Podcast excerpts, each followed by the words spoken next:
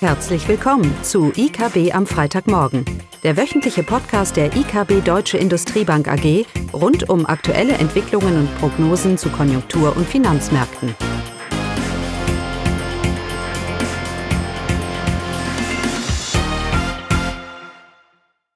Hallo und willkommen zu IKB am Freitagmorgen. Heute mit Caroline und Klaus. Die Themen heute Einschätzung zur Geldpolitik, dann zur Konjunktur in Deutschland etwas und abschließend zu den Energiesanktionen und deren mögliche Folgen. Genau, und anfangen tun wir mit der, der Geldpolitik. Wenn wir uns den Inflationsverlauf anschauen in den USA und in der Eurozone, dann ist der sehr ähnlich. In beiden Fällen erwarten wir eine Inflationsrate von über 6 Prozent und einen gewissen Rückgang nächstes Jahr. Und doch ist die Geldpolitik so unterschiedlich. Wir haben auf der einen Seite die Fed, die nochmal bestätigt hat in ihren Minutes, dass sie auch die Zinsen mit 50 Basispunkten anheben kann und wird und dass sie ihre Bilanz jetzt sehr ambitioniert auch zurückfahren will. Und auf der anderen Seite haben wir die EZB, die sich jetzt noch Gedanken macht, wie sie eigentlich den Ausstieg bewer bewerkstelligen will. Von einer Reduzierung der Bilanz und von positiven realen Zinsen ganz zu schweigen. Was ist hier der unterschiedliche Gedankengang? Nun, es ist eigentlich relativ einfach. In den USA äh, sagt die Fed, ich muss die Zinsen anheben, damit ich diese Inflation in den Griff bekomme. Das heißt, die Sicht ist, es braucht eine aktive Geldpolitik, um die Konjunktur abzukühlen und die Inflationsrate in den, oder die Inflationsentwicklung in den Griff zu kriegen. Und in Europa? In Europa ist die Einschätzung, dass wir das nicht brauchen, weil es keine Zweitrundeneffekte gibt. Also fast bei einer Annahme, würde ich sagen, erwartet man, die Inflationsrate geht von selber wieder auf die zwei Prozent runter, weil es keine Zweitrundeneffekte wie Lohnsteigerung und so weiter gibt.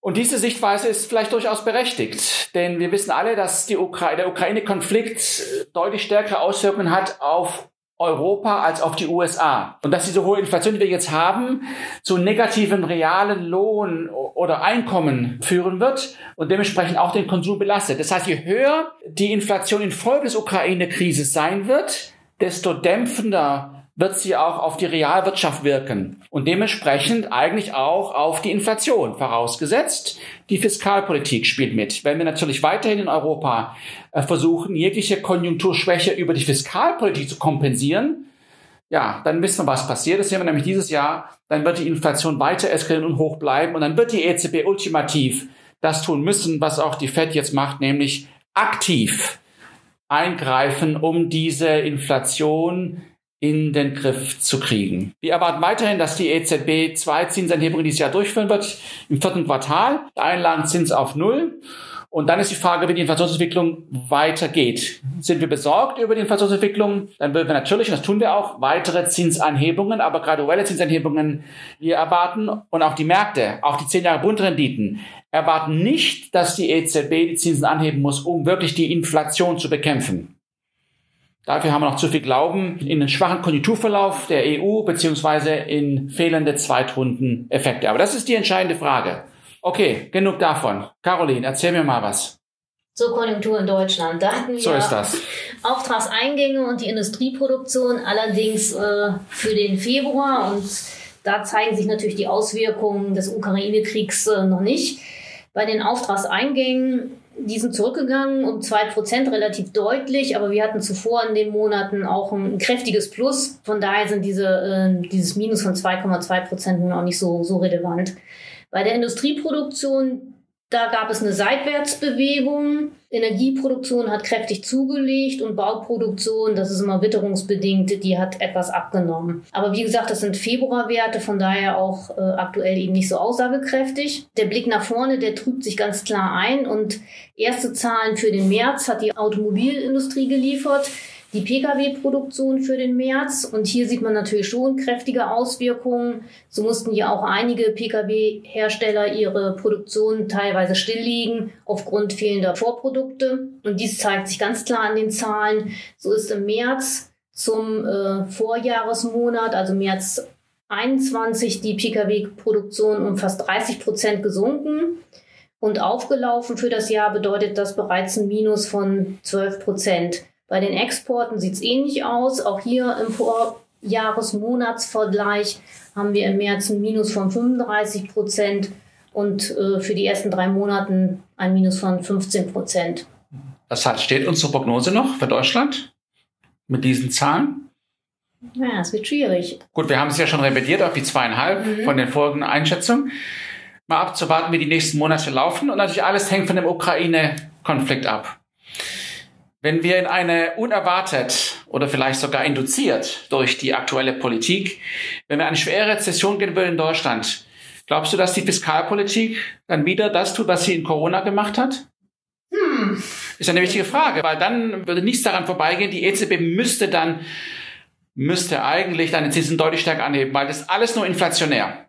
Ich glaube doch nicht, dass wenn die Angebotsseite mir wegbricht, weil die Produktion steht und ich den Leuten mehr Geld gebe, dass das äh, Wachstum bringt. Das bringt nur Inflation. Mhm. Also bitte, das ist das ist erste Jahr Volkswirtschaft. Und genau das sehen wir auch dieses Jahr.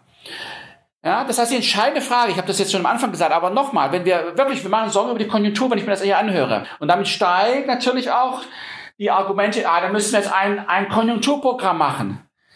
Aber weil die Themen ja alle auf der Angebotsseite weiterhin sind, Lieferengpassthematiken, Energieproblematiken, ähm, habe ich eigentlich unterm Strich nur mehr Inflation. Ich gebe den Leuten das Geld für Güter, die nicht da sind. Das ist inflationär. Und dann treiben wir diese Inflation noch weiter nach oben und bringen die EZB vielleicht auch in ein, in ein Dilemma. Weil sie ja die Zinsen drastisch anheben müsste.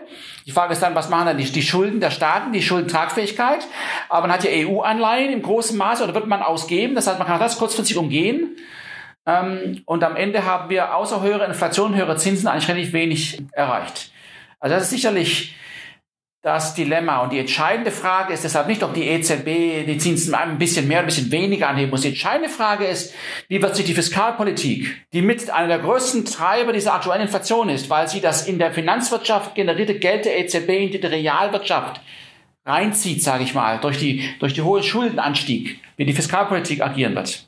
Und jetzt lese ich, äh, lesen wir, dass äh, in der Zeitung, dass an den Energiesanktionen, dass eigentlich der Einfluss da eher überschaubar ist. Da gibt es jetzt Prognosen zwischen minus zweieinhalb und minus sechs Prozent, wenn wir einen kompletten Importstopp machen von jeglichen Energiequellen aus Russland. Und dann heißt es, aber ist ja nicht so schlimm, beziehungsweise dann müsste ja die Politik auch ein Konjunkturprogramm auf den Weg bringen, um diese, diesen Einbruch abzudämpfen.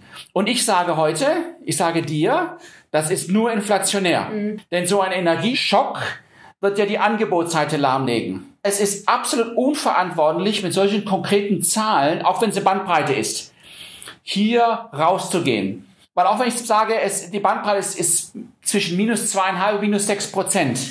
Äh, die Politik schaut auf die minus sechs Prozent als untere harte Grenze. Äh, nur so schlimm kann es kommen. Und das ist einfach falsch. Diese Modelle, die das machen, und wir haben eigene Modelle jahrelang gemacht, wir wissen gar nicht, wie das Verhalten sich ändert. Wir wissen auch nicht, wie die Gegenreaktionen sind und wie es auch die EU insgesamt natürlich dann, dann beeinflusst. All diese Sachen wissen wir gar nicht. Wir können die Konsequenzen einer solchen politischen Entscheidung überhaupt nicht abschätzen. Und wenn man rausgeht und solche Zahlen verkündet, wie es stattgefunden hat, dann forciert man eigentlich so eine Entscheidung, weil man eigentlich der Regierung nahelegt, wir können es messen, wir haben es unter Kontrolle. Und das ist falsch. Das haben wir überhaupt, überhaupt nicht. Und über die Maße hinaus will man eigentlich nur weitere Inflation schüren. Das ist wohl auch, auch sehr, ähm, sehr klar. Von daher machen wir uns hier eigentlich große Sorgen, dass hier ein Aktionismus, ja fast eine Euphorie hochkommt, äh, jetzt auch noch Energiesanktionen einzuführen. Wir spielen mit dem Feuer. Die wirtschaftlichen Risiken sind massiv für die deutsche Wirtschaft, wenn wir anfangen, uns über solche Sachen Gedanken zu machen. Wir wissen nicht bei wie viel, das weiß ich nicht, aber dass es gravierende Folgen hat, das davon muss man ausgehen und Folgen, die wir nicht greifen können über Modelle, weil sich Verhalten auch ändern wird. Auch in der Bevölkerung hat ja auch Corona gezeigt. Ja, diese strukturellen Veränderungen, die, die dann stattfinden, das kann ich alles nicht greifen. Und das Schlimme ist, es ist ja nicht so wie unter Corona, wo ich gesagt habe, ich mache, wir machen einen Lockdown und dieser Lockdown bewirkt eine sinkende Inzidenz, die mir dann wieder den Raum gibt, etwas zu lockern. Wir wissen ja gar nicht, wenn ich einen Importstoff von der Energie mache, was dann die nächsten Konsequenzen sind. Oder können wir konkret sagen, das wird Putin bewegen, hier einen Frieden zu schaffen. Das wäre ja wohl ein bisschen ja, naiv. Ja, mhm. das heißt, wir haben einen, einen dermaßen hohen Grad an Unsicherheit. Und daher möchten wir hier auf der einen Seite betonen, dass man diesen Zahlen überhaupt nicht glauben soll, äh, also wirklich ganz geringe Wahrscheinlichkeiten äh, geben soll, dass sie überhaupt eintreten. Dass das für eine Spanne ist, das ist vollkommen egal. Und auf der anderen Seite ist unser Punkt heute, dass wir uns Sorgen machen über die deutsche Konjunktur und Inflation, gerade weil diese Themen äh, im Raum stehen und weil Modellsimulationen und Schätzungen das eigentliche Risiko massiv unterschätzen und so den, der Politik eigentlich sogar einen Anreiz geben, und ich finde es erschreckend, dass wir überhaupt diese Diskussionen führen.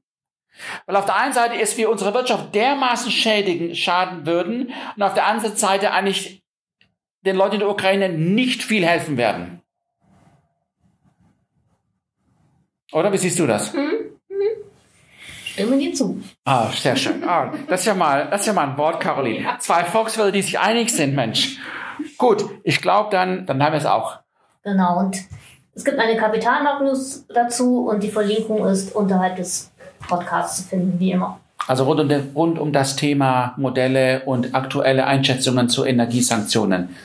Genau. Ja. Dann. Damit ein schönes Wochenende. Tschüss. Das war das wöchentliche IKB am Freitagmorgen. Sie wollen immer über neue Ausgaben informiert bleiben? Dann direkt den Podcast abonnieren oder besuchen Sie uns unter www.ikb-blog.de/podcast.